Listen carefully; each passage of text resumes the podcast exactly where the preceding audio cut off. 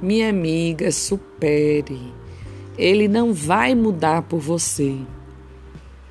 Se ele fala que vai mudar, mas insiste em cometer os mesmos erros, sabendo que te machucam, é um grande sinal de que a mudança não virá acontecer.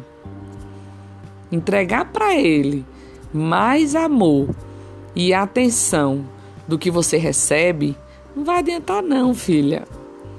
Vai ser mais desgaste emocionalmente e você vai acabar sofrendo mais. Lembre-se, a gente só muda quando quer.